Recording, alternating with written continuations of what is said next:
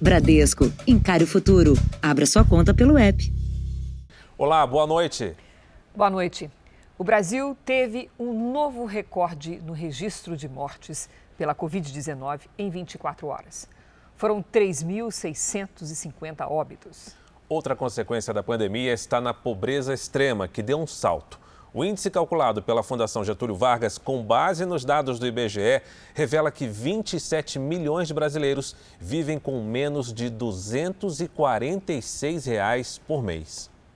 Na hora do almoço, em um movimentado cruzamento da cidade de São Paulo, um pedido de socorro.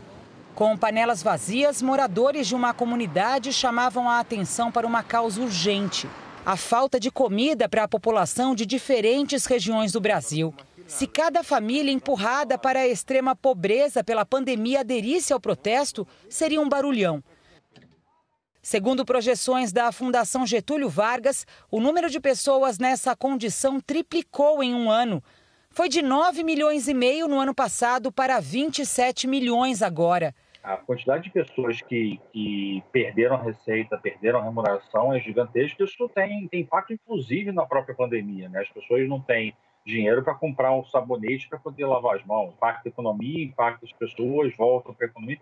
Então, na verdade, está realmente no, no, no, a importância de romper com esse ciclo é fundamental para que essas pessoas possam efetivamente ter o mínimo necessário, o mínimo digno necessário para poder sobreviver. Segundo especialistas, nessa segunda onda da pandemia, até as doações sofreram o impacto da crise. Quem já não tinha recursos financeiros suficientes, deixou de ter emprego, então não consegue comprar. Antes tinha o acesso é, é, a esse assistencialismo, cestas básicas. Agora nem isso está tendo. Ou seja, a situação só vai piorando, só vai piorando. Por isso que esse rompimento é, é, é, é necessário assim, de imediato, porque é uma bola de neve. Ela só tende a crescer, crescer, crescer. E não existe uma solução única para poder frear, é uma soma de esforços mas se você não fez, a situação só vai, infelizmente, piorando. Aqui nesta comunidade, na zona leste de São Paulo, numa área de risco, onde muitas famílias vivem em condições desumanas desde o início da pandemia, almoço e jantar é luxo para muitas pessoas. É assim aqui neste barraco, onde vivem um casal e seis filhos. O que mais me dói é ver meu filho pedir uma bolacha, eu não tiver. Eu, meu filho pediu um leite, eu não tiver. Outro dia meu filho pediu uma bala, eu não tinha uma bala para dar pro meu filho. Isso me doeu muito. O Juliano perdeu o emprego no primeiro mês da pandemia e até hoje não conseguiu trabalho. Ele tenta se virar recolhendo material reciclável nas ruas. Tem dia que eu volto para casa sem nada, com a mão vazia, às vezes volto com pão, às vezes volto com leite. Às vezes não tem nada na rua para me catar nos lixos. Eu já fui na feira de domingo pegar nas coisas no chão, que essa pandemia não sei onde que vai parar e assim, tipo assim, morro de medo de passar fome com meus filhos. Veja agora outros destaques do dia. Instituto Butantan pede autorização para iniciar estudos clínicos de nova vacina. Ministro da Ciência e Tecnologia anuncia outros imunizantes feitos no Brasil. No Rio, donos de bares e restaurantes vão à justiça para ter o direito de trabalhar. Variante de Manaus já responde pela maior parte dos casos de Covid na cidade de São Paulo. Na série especial, bichos de um mini zoológico ajudam crianças e adultos a se socializar na pandemia.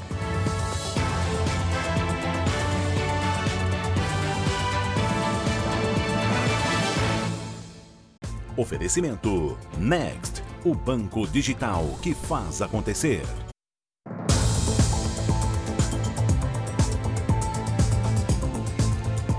Advogados e entidades empresariais estudam uma maneira de reaver o dinheiro perdido com as restrições impostas por prefeitos e governadores, com justificativa de combater o coronavírus. Uma das ações dos empresários é processar o poder público. Algumas portas estão fechadas temporariamente, outras para sempre. Ao longo de um ano de pandemia, 75 mil comércios encerraram as atividades no país. Foi a maior retração do setor nos últimos cinco anos. Depois de tantas restrições, Do Abre e Fecha, a Associação Brasileira de Lojistas de Shoppings com sede em São Paulo é uma das entidades que já estudam pedir indenização por prejuízos causados pela Covid-19. A Prefeitura, por exemplo, não deu absolutamente nada em relação a uma isenção parcial do IPTU. Como é que eu posso pagar o IPTU se durante quatro meses praticamente eu não trabalhei, eu não funcionei? Então, nós precisamos começar a procurar os nossos direitos. Dívidas com o fechamento do negócio e a queda do faturamento têm levado comerciantes a recorrerem ao judiciário. São ações indenizatórias contra determinações que permitem apenas o funcionamento de serviços considerados essenciais. O ramo que mais fechou as portas foi o de vestuário, calçados e acessórios. Na sequência aparecem supermercados e mini-mercados e lojas de utilidades domésticas e eletroeletrônicos. Este advogado diz que o pedido tem amparo legal, mas para haver ressarcimento, o comerciante ou lojista tem que reunir provas e documentos do prejuízo ocasionado pelas medidas de restrição. É fundamental que um ato a ser levado à justiça onde o comerciante vai alegar que foi prejudicado, ele tem que ser demonstrado o dano, tem que ser um ato específico e contra uma pessoa em particular, uma pessoa, um negócio. Essa prova normalmente é feita através de um demonstrativo contábil. O que é fácil de ser notado são as portas fechadas de milhões de estabelecimentos pelo país são ações muito recentes e que ainda não tem o resultado de modo que dê para se balizar se esse tipo de medida é aceita pelo judiciário ou não. A Prefeitura de São Paulo diz que lançou projetos para apoiar e orientar comerciantes e oferecer linhas de crédito com facilidades para microempresários e empreendedores. As cidades de São Paulo e do Rio de Janeiro iniciaram hoje um super feriado de 10 dias para diminuir a circulação nas ruas. Só que na prática, não foi bem isso que aconteceu, não. Madrugada de sexta-feira, uma força-tarefa da Vigilância Sanitária, do PROCON e da Polícia Civil fechou uma festa com 70 pessoas que acontecia numa casa de São Paulo. O despertador tocou cedo para o trabalhador em São Paulo e no Rio de Janeiro. Pessoas se aglomeram no transporte público no primeiro dia do super feriado. Mais uma vez, centenas de pessoas se aglomeram na plataforma. E agora, na volta para casa, a situação se repete. Se a intenção do feriadão é conter o avanço da Covid-19, em São Paulo, o transporte coletivo segue problemático. Parece até que o trem, os ônibus não tem Covid lá dentro.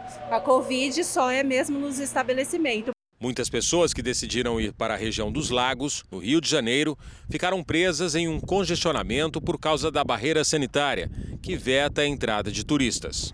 Algumas pessoas aproveitaram o sol e foram praticar esportes em praças públicas, o que também gera aglomerações. Nós ainda estamos num momento dramático com número de perdas de vidas cada dia maior. Para esse economista, a paralisação de 10 dias pode acentuar os problemas econômicos já agravados com a pandemia. As emendas de feriado é, afetam bastante o setor produtivo e o varejo da economia. Num cenário onde você tem é, essas restrições, né, que são algumas vezes difíceis de prever, difíceis de antecipar, isso se torna ainda mais desafiador. O Instituto Butantan anunciou os detalhes da primeira vacina 100% brasileira contra o coronavírus. Se os testes confirmarem a eficiência da chamada Butanvac, ela não vai depender da importação de insumos para ser fabricada. O próximo passo é a autorização da Agência Nacional de Vigilância Sanitária para o início dos testes clínicos em humanos. A vacina será 100% nacional. Por isso, o país não dependerá da importação de insumos. A técnica usada pela Butanvac será a mesma empregada na produção da vacina da gripe, já feita pelo Instituto. É uma vacina produzida em ovos de galinha. Um ovo com um embrião é infectado pelo vírus. Após todo o processo, é retirado do líquido o insumo farmacêutico ativo, o IFA, que dá a base para a produção do imunizante. Por que, que é importante produzir em? Primeiro, que existem muitas fábricas no mundo que usam essa tecnologia para a produção da vacina da gripe e que, portanto, essa é uma saída numa situação epidêmica. É seguro. Quer dizer, a vacina da gripe é a vacina que é mais utilizada no mundo. A pesquisa já vem sendo feita há um ano pelo Butantan. Como os resultados dos primeiros testes feitos em animais foram positivos, agora o Instituto pede aval da Anvisa para começar a testagem em humanos e espera até maio dar início à produção da nova vacina. O lote piloto, que será usado nos ensaios clínicos, já está separado. Voluntários acima de 18 anos poderão participar das próximas fases de testes que comprovam a segurança e a eficácia. Se os testes derem certo, a ideia é ter 40 milhões de doses até o final do ano. A opção é atender o Brasil, os brasileiros que precisam de vacina para garantirem as suas vidas e garantirem a superação desse triste momento do Brasil.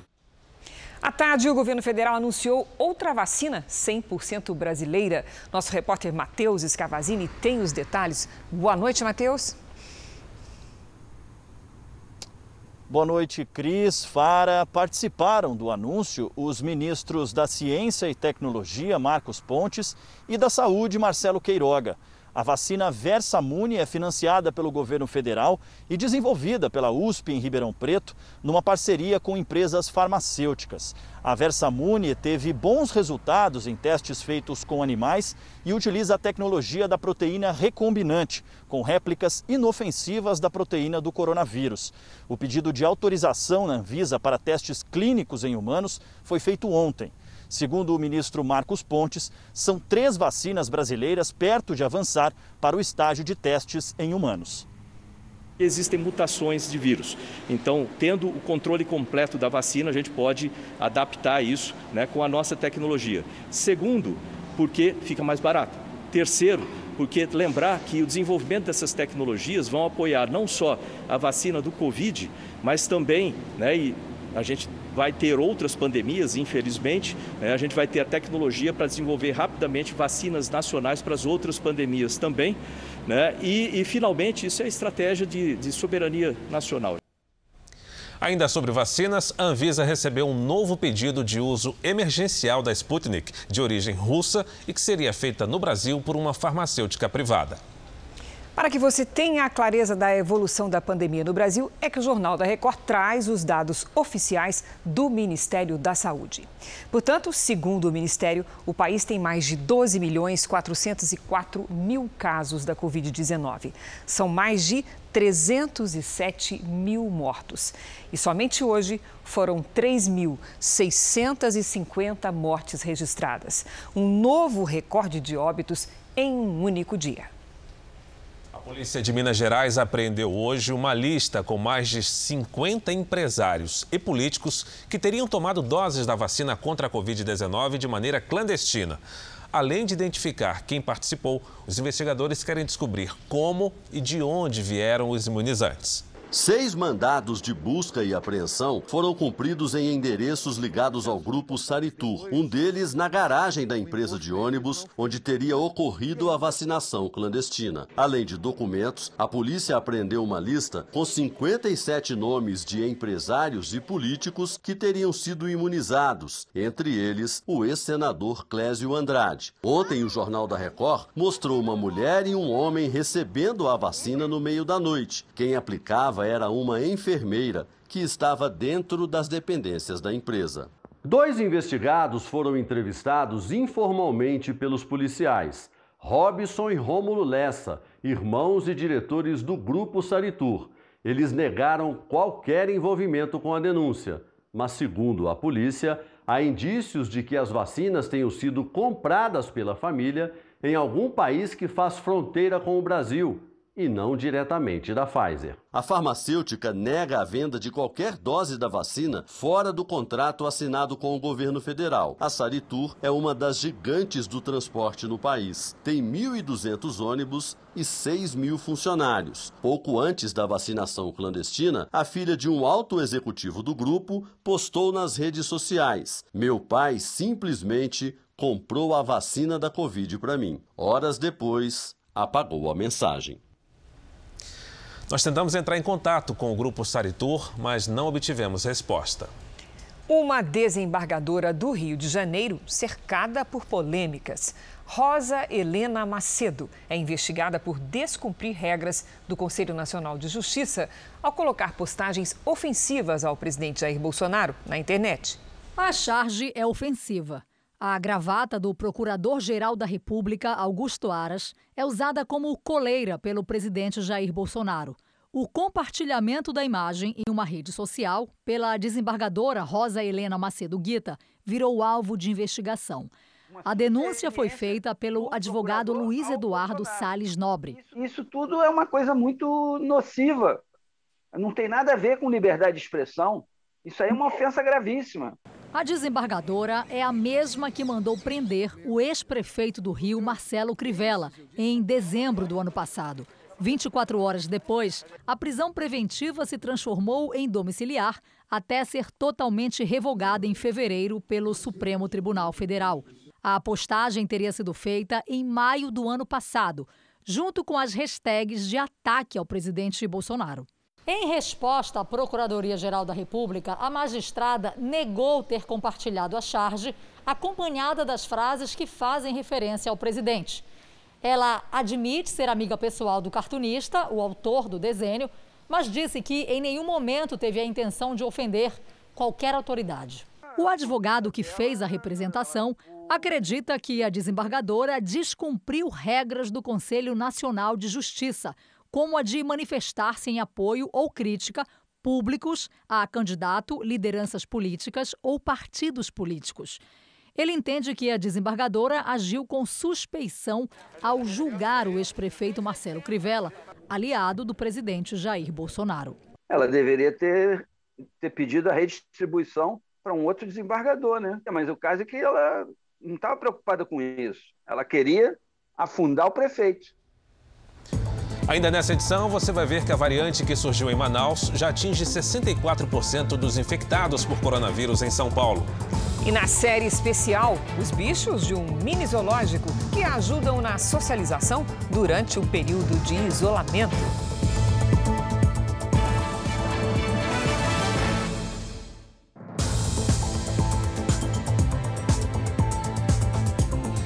Em Brasília, cresce a pressão para que o ministro das Relações Exteriores, Ernesto Araújo, deixe o governo. Parlamentares da base de apoio a Jair Bolsonaro consideram que o chanceler atrapalha as relações internacionais do Brasil e isso teria dificultado a importação de insumos para fazer as vacinas.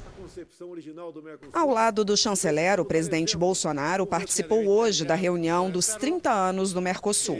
Diferenças de perspectivas que existam entre nós de natureza política ou econômica não deve afetar o andamento do projeto de integração, desde que respeitados os princípios que balizam o bloco. Bolsonaro saiu antes do término da videoconferência para se reunir com o presidente do Senado. Hoje, Rodrigo Pacheco criticou novamente o ministro Ernesto Araújo. E a política externa do Brasil ainda está falha, ela precisa ser corrigida, é preciso melhorar a relação com os demais países, inclusive com a China. Ernesto Araújo vem sendo bombardeado no Congresso, principalmente pelo Centrão. O bloco de parlamentares pede a troca imediata do chanceler. Mas Bolsonaro gosta do ministro e, segundo interlocutores, estaria incomodado com tanta pressão. Uma das saídas avaliadas aqui pelo Palácio do Planalto para acalmar os descontentes seria demitir o assessor especial para assuntos internacionais da Presidência da República, Felipe Martins. Durante sessão no Senado essa semana, Felipe Martins fez um gesto considerado racista. Ele estava atrás de Rodrigo Pacheco e foi alvo de reclamações. O Senado abriu uma investigação a pedido do presidente da Casa. E o Ministério Público do Rio Grande do Sul solicitou à Procuradoria da República do Distrito Federal uma investigação sobre o ato. A presidente do Instituto Brasileiro de Geografia e Estatística, Suzana Cordeiro, pediu exoneração do cargo por motivos pessoais e familiares. A saída vem um dia depois de um corte bilionário de repasses ao IBGE para a realização do próximo censo demográfico, definido no orçamento aprovado pelo Congresso. Em um encontro virtual com o presidente do Senado, Rodrigo Pacheco, governadores cobraram do Comitê contra a Covid-19 o repasse de verbas para o enfrentamento da pandemia. Foram três horas de reunião. Uma busca de unificação de entendimentos entre os poderes da República, justamente para que possamos identificar quais são as convergências e identificar também medidas que às vezes são tomadas pelo Poder Executivo e que não tem amparo no legislativo ou medidas legislativas da Câmara e do Senado, que também não terão o amparo do Executivo. Entre as várias reivindicações, os governadores pediram que os repasses federais aconteçam nos mesmos moldes do ano passado. O problema é que essa medida implicaria num aumento de 43 bilhões de reais de gastos em relação ao previsto para este ano. Além disso, em 2020, o governo federal teve ao seu favor o orçamento de guerra e teve a liberdade de executar despesas fora do teto de gastos, o que não pode se repetir em 2021. O governador de Minas Gerais, Romeu Zema, apontou as dificuldades que vem enfrentando no estado. Um dos problemas que nós estamos enfrentando é a redução do estoque de medicamentos, principalmente sedativos. Se não houver um fornecimento breve, logo nós teremos falta de insumos que poderão custar a vida de pessoas. No fim da tarde, governadores participaram de um encontro por videoconferência com o ministro da Saúde, Marcelo Queiroga, e toda a equipe técnica da pasta. Em pauta, a vacinação nos estados e municípios, os insumos para os hospitais, como analgésicos e sedativos, e ainda as verbas para manter os leitos de UTI. E ainda sobre a questão das vacinas, na Europa, o órgão que regulamenta medicamentos na União Europeia aprovou o armazenamento e transporte da vacina da Pfizer em um freezer comum, só que durante um curto intervalo de tempo. As vacinas podem ficar sob temperaturas negativas entre 25 e 15 graus por um período único de duas semanas. Fora deste prazo, as doses devem ser armazenadas em freezer especial sob temperaturas negativas de 90 a 60 graus. O objetivo é distribuir as doses rapidamente na Europa, onde muitas campanhas de vacinação estão paralisadas por problemas de abastecimento e logística. Daqui a pouco o Jornal da Record vai mostrar que o navio encalhado no canal de Suez já provoca prejuízos bilionários. E na série Pets na Pandemia, conheça Isabela, Gica, Supla e o espevitado Bebeto, animais de zooterapia que ajudam na socialização.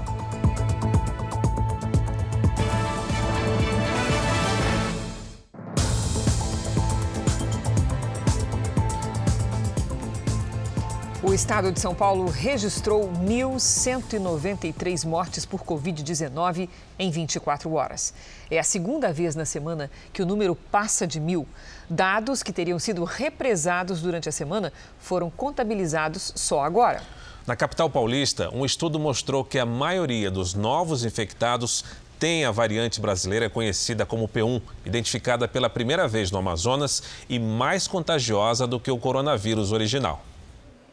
As amostras foram colhidas na primeira semana de março e confirmaram que a variante P1 já é a que causa mais infecções. Foi detectada em 64% dos testes.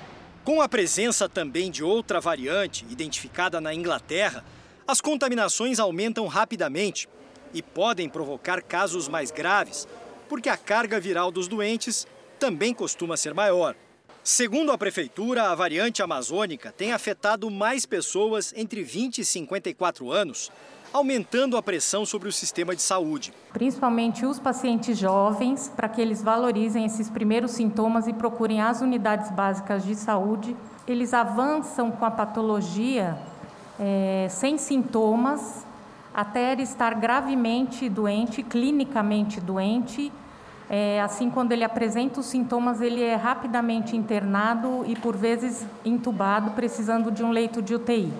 Só na capital, quatro pacientes morreram à espera de vagas em UTIs. A taxa de ocupação de leitos de unidade de terapia intensiva no estado é de 91%. Cerca de 1.500 pessoas aguardam na fila. Situação dramática em cidades como Franco da Rocha. O hospital de campanha e a unidade de pronto atendimento estão lotados. Até o mês passado, os pedidos de transferência eram atendidos em até 24 horas. Agora a demora chega a 12 dias. Desde o início do mês, a cidade só conseguiu vagas em UTIs para 13 pacientes, um número muito menor do que a lista atual, com 22 doentes que precisam ir para a terapia intensiva com urgência. Não tem leito de UTI, mas a gente tenta se aproximar ao máximo disso para cuidar dessas pessoas. Então a gente monta o que a gente chama de leitos de suporte ventilatório pulmonar, que é que essa pessoa que se agrava e está esperando o leito de UTI, ela é atendida através desses leitos. O governo prorrogou a fase emergencial até o dia 11 de abril e anunciou que vai vacinar idosos de 68 anos a partir do dia 5. Donos de quiosques, bares e restaurantes das praias do Rio de Janeiro entraram na justiça pedindo o direito de trabalhar. O serviço foi considerado não essencial. A situação financeira é cada vez mais grave e eles acusam a prefeitura de não abrir espaço para negociação. Eles estão proibidos de pisar no local onde trabalham. Os barraqueiros das praias cariocas protestaram. O serviço da categoria foi considerado não essencial pela Prefeitura do Rio. São 20 dias sem trabalho e sem dinheiro. Nós só levamos o alimento para nossa casa se a gente tiver no nosso trabalho. 1.500 barraqueiros ficaram de fora da lista de serviços que estão autorizados a funcionar e dizem que não houve conversa antes do decreto ser publicado. Antes dele se candidatar, antes dele se eleger, ele teve uma reunião com a gente e agora acho que ele esqueceu que a praia também tem gente que come. Os empresários contestam a decisão e o impasse pode ser decidido pela justiça. Um mandado de segurança tenta reabrir as portas. Trem lotado, metrô lotado.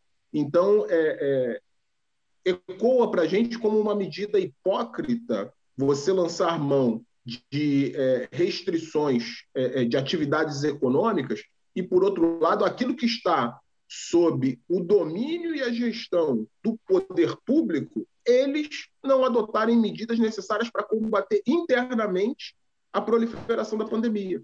Em uma rede social, o prefeito do Rio afirmou que segue as orientações de especialistas. Donos de bares e restaurantes discordam do que o comitê científico adotou como serviço essencial. Que seja feita uma redução de impostos, redução de tributos, tá? nesse momento, para que nós consigamos atravessar esse momento mantendo os empregos. A escalada de restrições durante a pandemia a bares e restaurantes aqui no Rio de Janeiro vem sufocando o segmento. Um duro golpe no setor que até pouco tempo empregava 100 mil pessoas. Agora, com a parada emergencial de 10 dias, o futuro é incerto. A maioria já revelou em pesquisa que não tem condições de pagar as chamadas contas básicas: água, luz, aluguel e fornecedores. Alexandre tinha seis estabelecimentos e 200 funcionários antes da pandemia. Fechou quatro, dispensou 80% do pessoal e, para honrar os compromissos, contraiu uma dívida de um milhão de reais. Um dos dois restaurantes está em obra e sem previsão de abertura. Não vou poder gerar novos empregos, não vou poder reativar a economia. E esse plano está adiado por enquanto? Tá, indefinidamente. Essa situação do Rio de Janeiro se repete no litoral paulista com restrições mais severas. Muitos empresários não sabem se conseguirão reabrir as portas. Bem perto da praia, a pousada está com os portões fechados, de novo. E o negócio que Ieda comanda há 18 anos corre o risco de acabar. É o meu meio de vida. Se eu não tiver hóspede, se não tiver praia funcionando, eu não tenho como sobreviver. Essa semana, as nove cidades da Baixada Santista restringiram ainda mais as regras de circulação de pessoas. Além de praias fechadas, os mais de 600 hotéis e pousadas tiveram que suspender o atendimento aos hóspedes. São mais de 10 mil leitos vazios. Fechar restaurantes que estão na praia, fechar hotéis, não é isso que vai é, controlar a pandemia. Um dos cinemas mais tradicionais de Santos seguiu todos os protocolos quando reabriu em outubro do ano passado, após a primeira quarentena. Mas o público nunca mais foi o mesmo. Com o segundo fechamento, o dono depende de vaquinha virtual para não fechar as portas de vez. A gente passa momentos é, como se fosse uma montanha russa. Tem momentos que você tem uma esperança, daqui a pouco você vai para o fundo do poço, daqui a pouco você vem. É difícil. A fila evidencia outro problema da pandemia a fome. Desde o ano passado, a oferta de pratos a um real, oferecido em oito restaurantes populares na Baixada Santista, cresceu mais de 60%. Se não fosse aqui, o povo já tinha morrido de fome. Tem que almoço e janta, o povo não está conseguindo sobreviver. Decisões judiciais nas cidades de Araraquara e Campinas, no interior de São Paulo, derrubaram medidas restritivas das prefeituras. Em Araraquara, a Justiça acatou o pedido da Associação Comercial e autorizou o comércio a reabrir com atendimento presencial, sempre com respeito aos protocolos de segurança. O juiz considerou o decreto restritivo anticonstitucional e disse que a fome pode matar mais do que a Covid-19. Em Campinas, a Justiça aceitou o pedido da Defensoria Pública e proibiu que agentes de segurança prendam pessoas que violarem o toque de recolher imposto na cidade. As duas prefeituras dizem que vão recorrer. A Bahia já tem o maior número de estabelecimentos comerciais fechados desde 2016 por causa das medidas restritivas contra o coronavírus. Um desfecho amargo para muita gente que dedicou anos de vida e muito trabalho ao sonho de empreender. O medo da falência assombra seu Joselito. Já tem noite aí de eu não dormir. Tem noite de eu não dormir, levar a noite toda acordada, velho. Imagina só você ter uma coisa e você perder de uma hora para outra. O segurança virou empresário há nove anos. Vendeu um carro usado para realizar o sonho. Abriu três lojas, mas duas fecharam ao longo do último ano, por causa da crise provocada pela pandemia. A que sobrou corre o risco de seguir o mesmo caminho. Devendo quase um milhão de reais, seu Joselito demitiu 15 funcionários. E os cinco que conseguiu manter estão com salários atrasados. O celular só vive desligado porque as cobranças não param. E tem cobrador também aparecendo na porta o tempo todo. Não é do meu caráter não pagar, mas a situação está me obrigando a eu não, não cumprir a minha necessidade, velho. De acordo com a Confederação Nacional do Comércio de Bens, Serviços e Turismo, mais de 4.100 estabelecimentos varejistas fecharam na Bahia no ano passado. É o pior resultado desde 2016. Em todo o Brasil, 75.200 tiveram que baixar as portas por causa da crise provocada pelas medidas restritivas da pandemia. Enquanto gravávamos a reportagem, um ex-funcionário de Joselito chegou. Mas Daniel, ex-gerente de uma das lojas fechadas, teve que voltar para casa sem o dinheiro que usaria para comprar comida para os dois filhos. Sem esse dinheiro, infelizmente, eu não posso fazer, fazer nada. Vai ser mais, uma, mais um dia passando sufoco, mais um dia passando necessidade. Mais da metade dos hospitais de São Paulo tem estoque de medicamentos contra a Covid-19 por no máximo mais uma semana. Os dados são de uma pesquisa do Sindicato dos Hospitais, Clínicas e Laboratórios do Estado. E o nosso colega Leandro Estoliar tem os detalhes. Boa noite, Leandro. Oi, Cris, boa noite. Boa noite, Fara. Olha, 80 hospitais particulares participaram da pesquisa e relataram problemas com os estoques de oxigênio e de medicamentos usados na intubação dos pacientes com Covid-19. A pesquisa mostrou o seguinte: 40% dos hospitais informaram que só tem o kit intubação no estoque para mais uma semana e 12% para menos de uma semana. Quase todos disseram que tiveram um aumento no número de internações nos últimos 10 dias e que os casos estão sim mais graves o presidente do Sindicato dos Hospitais, pediu ajuda à população. Ele disse que respeitar os protocolos de segurança pode ajudar na recuperação da capacidade de atendimento das unidades. Cris e Fara. Obrigada, Leandro. Vamos agora com a opinião do Augusto Nunes. Boa noite, Augusto. Boa noite, Cris. Boa noite, Fara. Boa noite a você que nos acompanha. Para combater a pandemia de coronavírus, todos os 27 governadores brasileiros receberam do governo federal verbas calculadas em bilhões.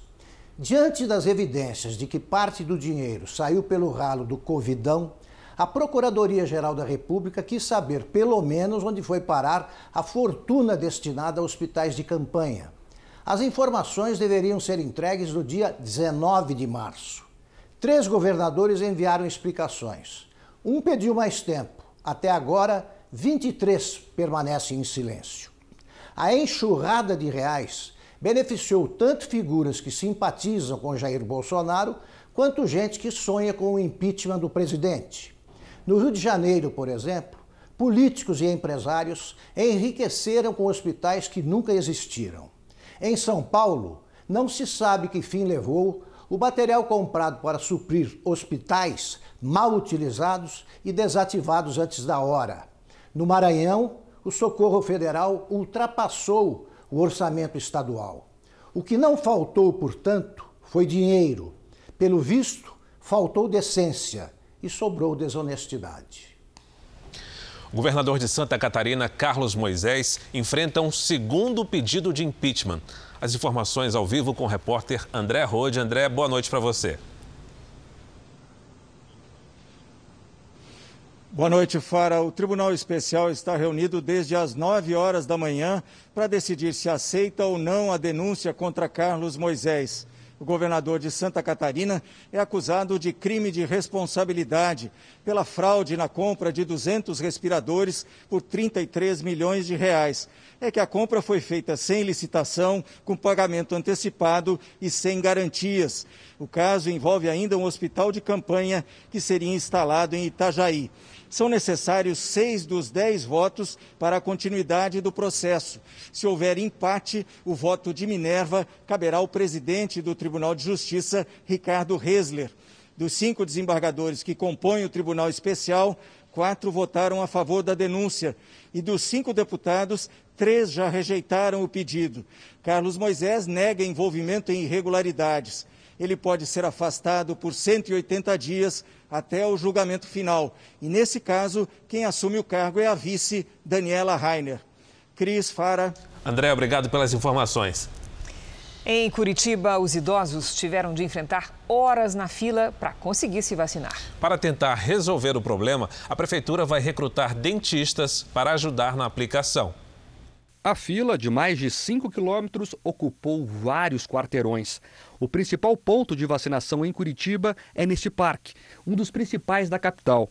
Alguns esperaram até quatro horas. Para dar conta da demanda, a Secretaria Municipal de Saúde está treinando dentistas que vão reforçar o time de aplicadores. Nós tivemos um treinamento específico tá, para vacinação, com todos os detalhes, para poder explicar para a população certinho. Até agora foram vacinadas no Paraná cerca de 750 mil pessoas. A situação do sistema de saúde é de colapso. O estado tem taxa de ocupação de UTIs de 96%. 534 pessoas esperam por vagas em UTIs. Agora, no início da noite, a Prefeitura de Curitiba prorrogou pela terceira vez consecutiva as restrições da bandeira vermelha. Todos os serviços não essenciais seguem fechados na capital até o dia 5 de abril. Todos os municípios da região metropolitana de Curitiba também vão adotar a medida para tentar frear os casos. Tudo isso tem um motivo sanitário que ainda sufoca todos os que defendem a vida. O JR traz agora o andamento da vacinação. Mais de 14 milhões e 600 mil pessoas receberam a vacina contra o coronavírus no Brasil. Nas últimas 24 horas, mais de 688 mil pessoas foram vacinadas. Outros 4 milhões e 600 mil brasileiros foram imunizados com a segunda dose. Em Roraima, 5,81% dos moradores foram imunizados com mais de 36 mil vacinas aplicadas. Ainda na região norte, Rondônia aplicou a primeira dose em 4,31% dos moradores. Foram vacinadas mais de 77 mil pessoas. No Nordeste, a Paraíba superou a marca de 322 mil imunizados, o que representa 8% da população praticamente. No Sudeste, o Rio de Janeiro vacinou mais de 964 mil pessoas. São 5,55% da população imunizada com a primeira dose. No portal r7.com você pode acompanhar a situação de todos os estados no mapa interativo. A Alemanha passou a considerar todo o território francês como de alto risco para a Covid-19. A partir de domingo, todos os viajantes que venham da França precisarão fazer testes de Covid-19 e ficar 10 dias em quarentena. O ministro da Saúde alemão afirmou que as novas infecções estão crescendo e a situação dos hospitais pode se tornar crítica ainda no mês de abril. O Rio Grande do Norte, a pandemia ali no estado agravou um outro problema. Faltam leitos de UTI para os bebês que nascem prematuros. A maior maternidade do estado não atende mais pacientes do interior.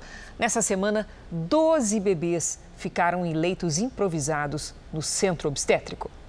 Nas imagens, corredores da ala de alto risco da maternidade Januário Cico, a maior do estado, faltam macas, berços e até poltronas. Essa semana, 12 bebês aguardavam por um leito de UTI no centro cirúrgico e nas salas de parto. Hoje, são quatro. A UTI neonatal está cheia, os 23 leitos ocupados. Se você pegar um bebê de um quilo com 28 semanas de vida, se ele tiver uma boa UTI, ele tem 80% de chance de sobrevida.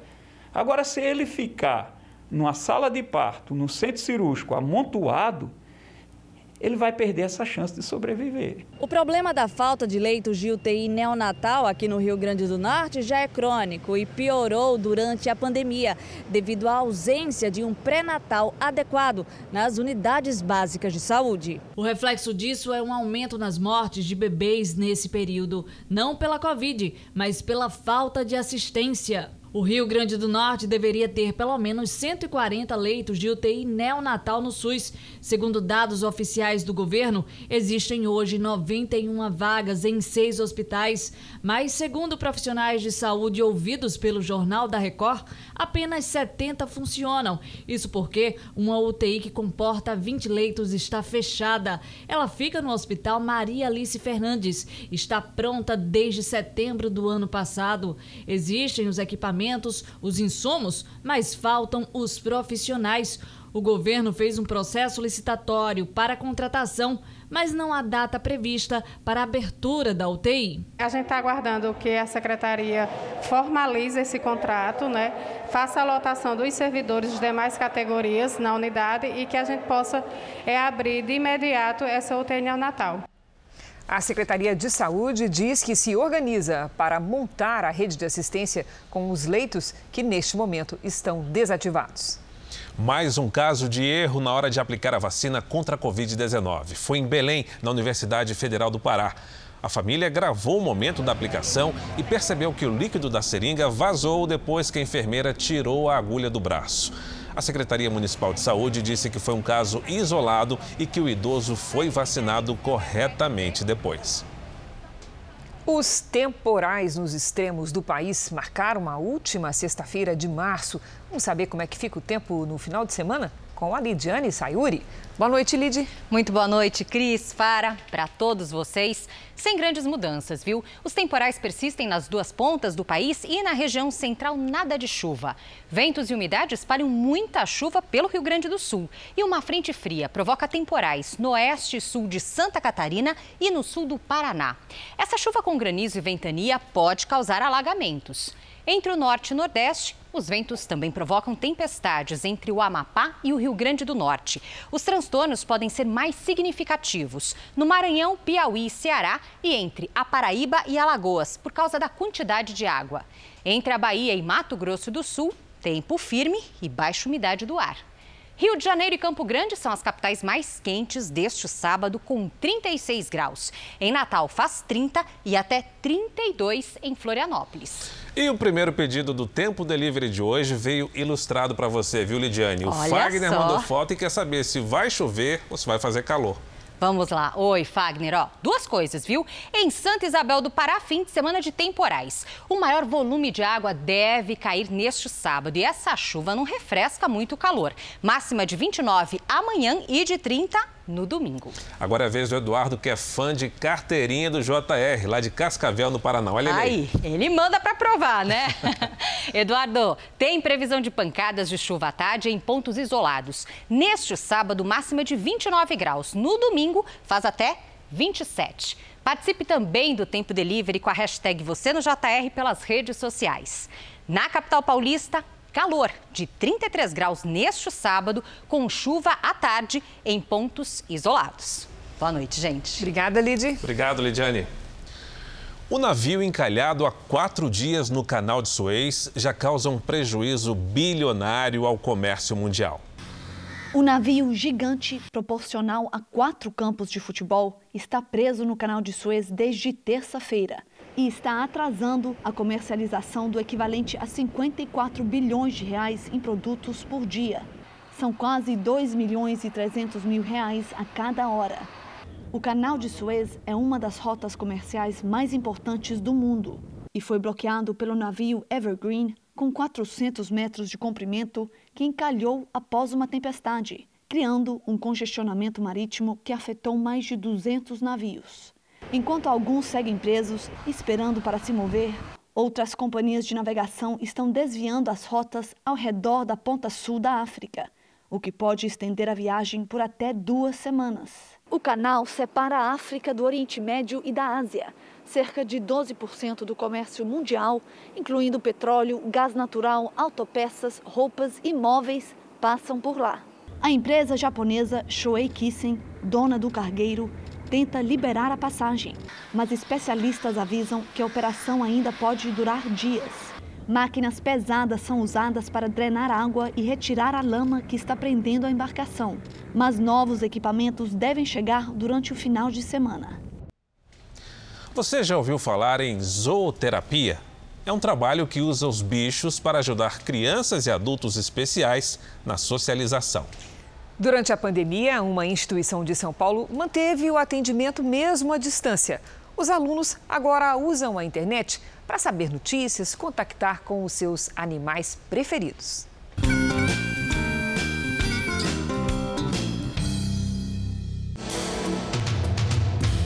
Na maior metrópole brasileira, em meio a prédios, carros, asfalto,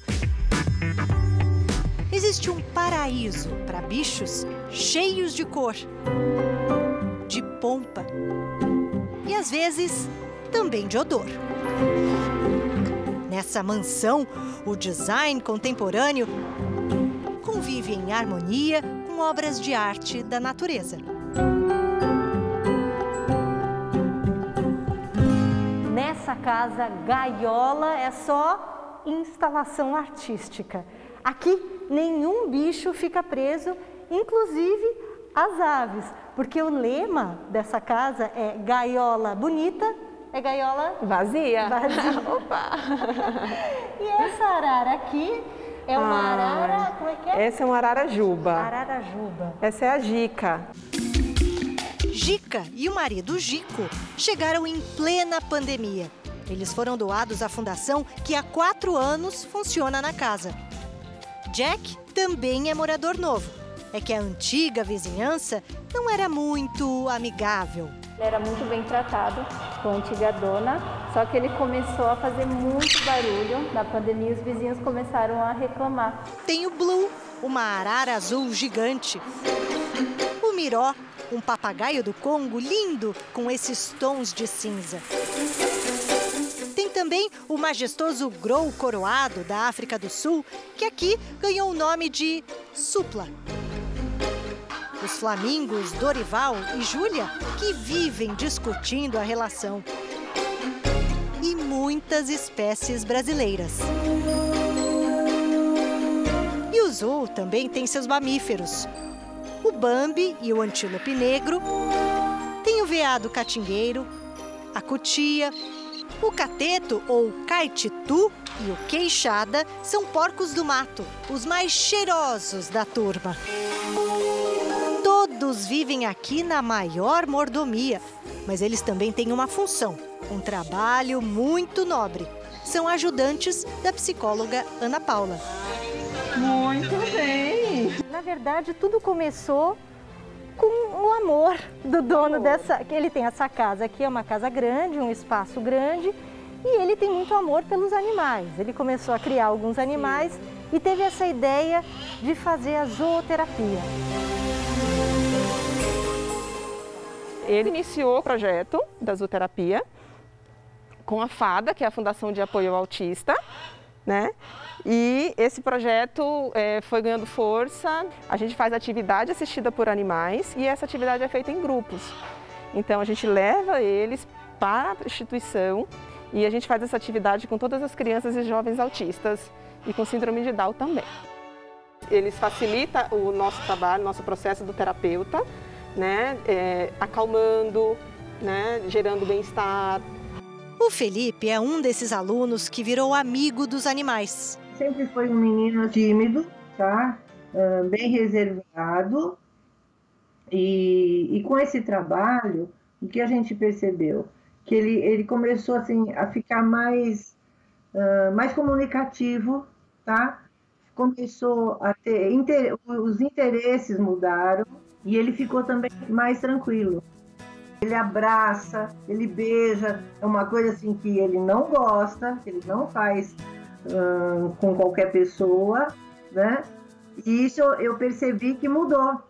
Felipe ficou tão próximo do grupo que até ganhou um cachorro de presente da fundação. Oi, Felipe, tudo bem? Tudo bem. Como é que é o Jimmy, hein? Comigo. Agora que o estado de São Paulo está na fase emergencial de combate ao coronavírus, as visitações e também as experiências com os bichos foram suspensas temporariamente. Mas as crianças das instituições que conhecem esses animais pelo nome ficam super curiosas para saber como é que eles andam. Por isso, uma vez por semana, a psicóloga faz uma live. Uma das mais populares é a Maria Isabela. Ela é um twister, o twister ele faz é, parte da mesma família dos ratos. Essa espécie surgiu através dos testes de laboratório. E só que acabou se tornando um animal de estimação por ser um animal extremamente carinhoso. Só um pouquinho. Olha lá, olha lá, olha lá, olha lá, olha lá, olha lá. Olha, puxando você, Felipe. Olha, olha, ele quer atenção para ele. Ah, e esse aí é o Bebeto. Bebeto é um filhote de emu, a segunda maior ave do mundo, atrás do avestruz. Mas o sonho dele mesmo é ser pavão. Lá vem o Bebeto, lá vem o Bebeto curioso. O Bebeto, ele tá criando caso. Ele é invocadíssimo. Ele invocou com o mini horse, invocou com o nosso cinegrafista, com o Felipe. Olha lá, olha lá, olha lá, olha lá. O emu é assim mesmo? Super Sim, curioso? ele é muito curioso, né? É uma ave muito curiosa, mas ele é muito carinhoso. O Bebeto não suporta alguém mais arrumado que ele. Gente, o Bebeto, ele não para, ele tava pegando ali o elástico da... Ai! Olha, olha, olha! A tiara! Ai, a máscara! E o coitado do galo João? Ih, agora eu acho que é um gato. Galo tem que ser bicho esperto em quintal de emu. Juntos em harmonia. Diferente dessa repórter que ainda precisa de muita zooterapia para criar intimidade com uma ararajuba. Ai, ela fala no ouvido. Acho que a Carolina devia adotar esse estilo do passarinho no ombro. Você viu que o Bebeto é marrento e vaidoso, né? Roubou, roubou a atenção da matéria. Catarina. Jornal da Record termina aqui. A edição de hoje na íntegra e também a nossa versão em podcast estão no Play Plus e em todas as nossas plataformas digitais. E à meia-noite e meia tem mais Jornal da Record. Você fica agora com a novela Gênesis. Boa noite e ótimo final de semana para você. Uma excelente noite e até amanhã.